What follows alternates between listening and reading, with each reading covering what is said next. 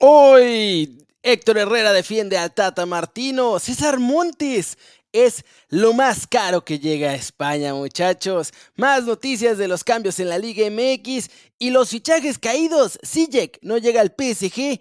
¿Qué diablos está pasando con Julián Araujo? Señoras y señores, el fichaje de Julián Araujo pende de un hilo. Les voy a explicar toda la situación con lujo de detalles para que entendamos qué diablos pasó ayer y qué está pasando el día de hoy, porque en este momento todavía no hay una resolución final, lo que significa que en este preciso momento, siendo las 8 y cuarto de la noche acá en Madrid, España, Julián Araujo es jugador del LA Galaxy. Lo que sucede ayer en las oficinas del Barcelona es que lograron el acuerdo con el LA Galaxy Estaban negociando y al final llegaron a un acuerdo por una venta definitiva a cambio de 2 millones por el 50% de la carta de Julián Araujo. Después tienen la opción de pagar otros 2 millones por el 40% extra, quedándose el Galaxy con un 10% para una futura venta. Esto puede convertirse en una venta definitiva o, en caso de que el Barcelona no quisiera pagar el otro 50 el otro 40% por 2 millones más, se convertiría en una sesión y Julián Araujo regresaría al LA Galaxy. Una cosa de locos lo que estaban planteando. Pues bien, llegaron a ese acuerdo una hora antes de que se acabara el mercado. Una hora antes. Ya la MLS había aprobado el acuerdo, todo ya estaba hecho. Pero el Barcelona no había activado esta transferencia. ¿Por qué? Pues porque mis muchachos querían primero cerrar la venta de Bellerín al Sporting de Portugal. Venta que terminaron haciendo en un millón, más bonus que van a tener después. Pero esta venta se concretó demasiado tarde, demasiado tarde. Y una vez que sale Bellerín del Barcelona, entonces el cuadro Blaugrana empieza a hacer todo este papeleo para inscribir ya a Julián Araujo como jugador Blaugrana. Ahora, esta parte la alegan en los despachos del Barça y es la parte que quién sabe qué tan cierta sea.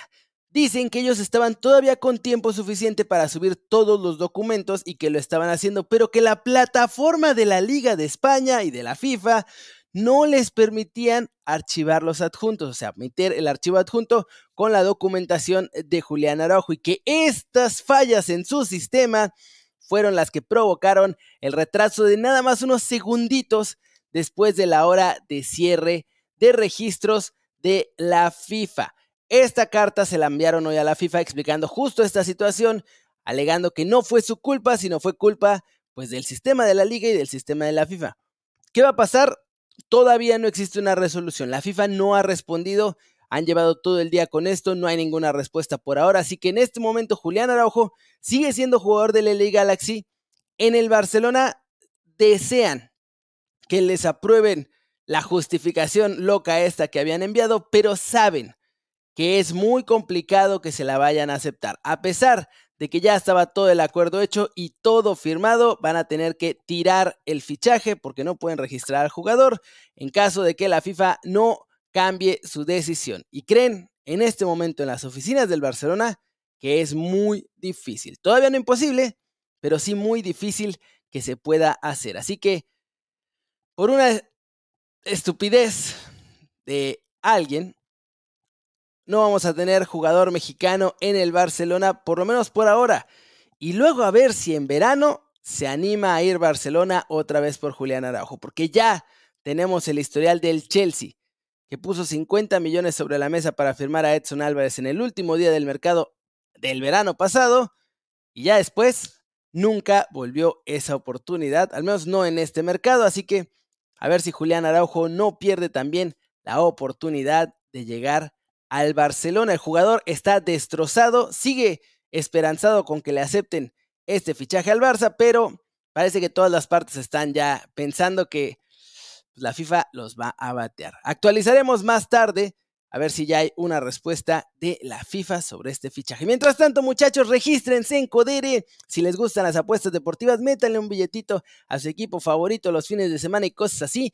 Regístrense con Codere. Codere les triplica su primer depósito hasta 3 mil pesos. Y si se registran en Codere y les gusta hacer todo esto de las apuestas, pues lo pueden hacer con el link que está en la descripción y así apoyan al canal y además se llevan unos cuantos beneficios de Codere. El link está en la descripción y en el primer comentario. Así que no sean malitos, si les gusta eso, regístrense con Codere. Ustedes ganan, yo gano, todos ganamos. Vamos a seguir con las noticias porque hay más información de John de Luis ayer, José Ramón Fernández le preguntó que por qué no había renunciado y obviamente contestó directo.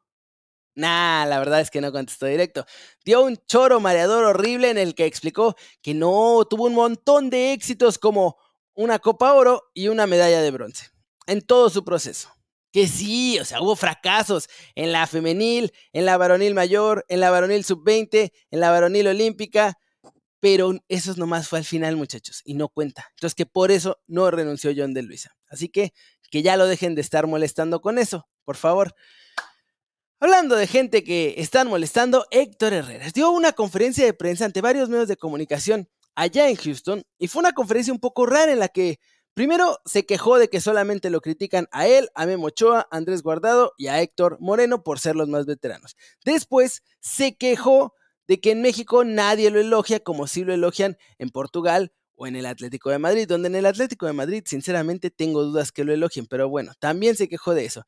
Y ya después de sacar todo su sufrimiento, habló del Tata Martino, lo defendió, dice que se ponía a trabajar y que sí conocía a todos, y habló también de qué espera para el cuerpo técnico o para el futuro técnico de la selección mexicana. Y vamos a escuchar las declaraciones de Héctor Herrera, muchachos. Yo creo que eso se habla muchísimo, ¿no? De qué es lo que, el jugador frena o lo que se frena a un jugador de, de las ligas europeas, ¿no? Creo que es una pregunta que siempre la, la, hacen, siempre se responde y siempre se critica, ¿no? Todo el mundo sabe que viene a preguntar por los jugadores jóvenes y, y ponen precios muy altos, ¿no? Creo que eso yo, en lo personal, creo que es la, la única cosa que a lo mejor frena un poco al, jugador mexicano al salir a Europa. ¿Y lo otro cuál era? ¿Te, gustaría un técnico mexicano o no importa la nacionalidad para la selección? No, yo creo, personalmente, no creo que sea obligatorio tener un mexicano. No es verdad que ayudaría porque pienso yo que los últimos técnicos han, han sido extranjeros y, y la gente no, no se ha sentido a lo mejor conectada al 100% con ellos. Eh, a lo mejor tendríamos que probar con un mexicano a ver qué pasa, pero el que venga, que venga a dar lo mejor de sí y lo mejor para la selección, creo que eso tendría que ser lo más importante, ¿no? Sin importar la nacionalidad. Y pues sí, eso tendría que ser lo más importante. Yo no sé por qué hay varios de ustedes y en los chats lo veo seguido que a fuerza quieren un mexicano. Yo me da igual si es mexicano o no. Quiero que venga el mejor entrenador posible para la selección. Ahora, con los directivos que tenemos, eso está en chino. Porque, muchachos, también, obviamente, habló el señor Miquel Arriola y ya salió a explicar que no. O sea, a ver, sí va a haber un título en la liguilla de la apertura. Va a haber un título en la liguilla del clausura. Y va a haber un título, reconocimientos, trofeo para el que tenga más puntos a lo largo de todo el año futbolístico, pero a ellos no les van a dar permiso de bordar una estrella en el escudo del equipo, así que por eso pues no cuenta como tercer título, aunque va a haber tres campeones, ese fue el choro mareador que dio para explicar por qué son tres campeones que no son tres campeones, sino nada más dos campeones, así que dejen de agregar un campeón porque ese no lleva estrella. Por favor, dejen en paz a Mikel Arriola, como dan lata con eso. Esas fueron esencialmente sus palabras. También dijo que sí se acaba el repechaje, pero este torneo no. No, espérense. Hasta el otro torneo. Y ya del ascenso y del descenso mejor ni hablemos porque en mayo van a ver cómo le hacen y después van a ver cómo le hacen, pero para que la gente se olvide de que regresemos el ascenso y el descenso. Es una cosa, hombre, chulada. Pero eso sí, parece que sí ya amenazaron a los dueños de los equipos de que se tiene que acabar la multipropiedad, porque la FIFA ahora sí les está pisando esa colita tan larga que tienen en la Femex Food. Es por eso que en Grupo Pachuca ya están pensando y analizando su futuro. León, sería la franquicia sacrificada por Grupo Pachuca, o al menos esos son los reportes que aparecen de primera instancia en este momento. En el caso de Orlegui, se dice que la franquicia sacrificada va a ser la de Santos Laguna, y en el grupo de los Hank, que todos estos casualmente forman la Comisión de Selecciones Nacionales, bueno, Jesús Martínez no, pero porque no quiso, porque ahí estaba también, pero bueno. Hank tiene a Cholos y Querétaro y la verdad es que se va a deshacer del Querétaro porque se lo endilgaron porque no había nadie más que lo agarrara. Así que vamos a ver qué pasa. En teoría, ahora sí ya con este tema en particular, sí les están apretando machín.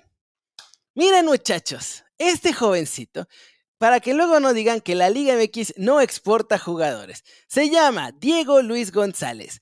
Jugaba en el Atlético Celaya y ya no más. Ahora es jugador de la Lazio de Italia, se fue cedido con opción de compra un jugador paraguayo seleccionado sub-20 que no es mala onda, pero es un paraguayo random de las, del Atlético del Celaya. Un paraguayo random del Atlético del Celaya, muchachos, se fue a Europa antes que Alexis Vega. Háganme ustedes el favor, porque el muchacho sí aceptó irse seis meses prestado con opción a compra, porque esa prueba para él era una gran oportunidad y no una carga pesada en la espalda como la de Alexis Vega, que, ay, pobrecito, cómo sufre. Y bueno, ahora lesionado, pues menos se va a ir a Europa. Muchachos, increíble. De la liga de expansión, además, ¿eh? De la liga de expansión a la Serie A. Una cosa tremenda. Hablando de llorar, hoy ha sido un episodio en el que varios, varios de los personajes importantes han llorado. Javier Tebas se queja amargamente de que la Premier League es una mentira y está dopada financieramente. Javier Tebas asegura que esta fortaleza de la Premier League es falsa, que todos los equipos trabajan en pérdidas millonarias año con año y que entonces nada más con este falso dinero que le inyectan de todos otros lados es que se mantienen así fichando y fichando y fichando y que él en su liga española no va a permitir el dopaje y que por eso en este mercado de fichajes mientras la Premier League se gastó como 400 millones de euros, la Liga de España se gastó 30 en todos los fichajes que hicieron, todos los equipos, incluidos Real Madrid y Barcelona. ¿eh? Así que así está la cosa. Enzo Fernández oficialmente es jugador del Chelsea, muchachos, ya les había dicho, su contrato precisamente, más que un dopaje financiero, es pues, una solución al fair play financiero, porque ahora la solución es darles contratos de 8, 9 años y así que se devengue el monto de su fichaje en todos estos años para que no impacte en el fair play financiero. Hoy además mandó un mensaje muy bonito de que siempre va a querer al Benfica, los va a amar con todo su ser toda la vida. Así Tobán también, ¿eh? por cierto, mandó un mensaje de que siempre va a ser fan de los Tigres. El que no se hizo fue Hakim Ziyech, que pasó algo parecido a lo de Julián Araujo, aunque reportes desde Inglaterra aseguran que el Chelsea se encargó de sabotear la operación, ya que sí mandaron los documentos a tiempo, no una, sino dos, sino tres veces. La cosa es que estos documentos los mandaban equivocados cada vez. Había error tras error tras error y aseguran en Inglaterra que el Chelsea de pronto se quiso echar para atrás ya que tenía todo amarrado con el PSG y como no podían hacerlo sin que les tocara una cuota por haber regado el tepache, pues entonces hicieron esto para sabotear el fichaje de Hakim Ziyech y ya la FIFA a este fichaje ya le dijo que no. No se hace, aunque el PSG también intentó lo mismo que el Barcelona, a ellos ya les respondieron, les dijeron que no, así que Hakim Ziyech se queda en, la, en el Chelsea, en la Premier League. De los últimos fichajes que se hicieron ayer, nuevo compañero para César Montes, Denis Suárez, ex compañero de Orbelín Pineda, y también que medio salió peleado ahí del Celta, ahora es nuevo jugador del español de Barcelona. Denis Suárez, nos pasamos a Fran García, que ya oficialmente fue comprado por el Real Madrid, se quedó obviamente en el Rayo Vallecano lo que resta de la temporada y en el verano se va a convertir en el nuevo lateral izquierdo de los merengues, muchachos. Y sí, Pachuca tiene nuevo delantero colombiano de la MLS. Ha marcado 30 goles en 50 partidos allá con el LAFC, muchachos. Chicho Arango. Chicho Arango es nuevo delantero del Pachuca. Simplemente falta el anuncio oficial. Ya el jugador incluso viajó a México hoy en la mañana. Así que se viene nuevo delantero bastante, bastante bueno para los Tuzos del Pachuca. Y pues Roberto de la Rosa va a tener que seguir picando piedra atrás de un nuevo extranjero de 31 años que trajeron a la Liga MX. 27 años, perdón. Así que Mucha confianza en los jóvenes de Pachuca, mucha confianza en los jóvenes de Pachuca, pero tampoco tanta confianza en los jóvenes de Pachuca. Y bueno, les decía que la Liga de España se gastó 31 millones en todos sus fichajes en este mercado de invierno. Pues de esos 31 millones, 8 son de César Montes, lo que lo convierten, sorprendentemente, en el fichaje más caro que hizo toda la Liga de España en este mercado. Un mexicano fue el fichaje más caro que hizo la Liga de España en todo el mercado invernal. Estamos ahí, ahí. O sea, sí, el fichaje más caro de la Premier fue un argentino por 120 millones, que, ah, que son 120 millones. Nosotros tenemos al fichaje más caro de la Liga de España y sí, por 8 millones, ¿eh? para que luego no se anden quejando los regios, porque lo vendieron y lo vendieron bien. Y muchachos, pues con eso vamos a terminar el video de hoy. Por lo menos hasta ahorita, al rato habrá otro noticiero ya con más información de Julián Araujo y más cosas. Mil gracias de verdad a todos los que decidieron ver las noticias hoy aquí conmigo, con Keri News, que agarraron un pedacito de su tiempo para estar conmigo. Lo, lo aprecio de todo corazón. No sean malitos, échenme la mano con un like. 125 likes de 740 personas, muchachos. Ni la mitad de ustedes le han dado like. Píquenle al like, ándenle, no sean malitos, para que este video llegue a más y más gente. Y si no lo había logrado hasta el día de hoy, espero hoy ya haberme ganado que también le piquen a ese botón de suscribirse y que formen parte de esta familia de Kerry News y que estén aquí conmigo todos los días. Sigan el canal de Telegram porque ahí yo les aviso todos los días. Les pongo cuando vamos a salir en vivo, les pongo cuando salen los videos, así nunca se pierde ninguna transmisión en vivo ni nada. Y así muchos de los que están en el chat llegan a tiempo porque yo mismo así les mando las notificaciones. Y como siempre, pues vamos a despedir el video con saludos a la banda. saludos a Víctor M, que llegó tarde por no seguirme en el Telegram, ¿ya ves? Saludos a Daniel Soledad, a Juicho Gasca, a Prot Onza, a David Hernández, a José Chávez, a Roberto Alvarado, al Renosila que aquí andaba, a Raúl Alexander, a Yam Chucho, Leobardo Martínez, a la NRS, Sion Collectible y a Oigres Anorok y Eduardo Rojas. Muchachos, mil, mil gracias por haber visto las noticias aquí conmigo. Recuerden que si están viendo esto ya como un video y no les tocó el Noti en vivo, aquí están las noticias de ayer con lo que estaba pasando ayer con Julián Araujo. ¡Qué cosa! El drama. Pero bueno, denle clic ahí, vamos a seguir cotorreando juntos y nos vemos al ratito en el noticiero de la noche. Bye.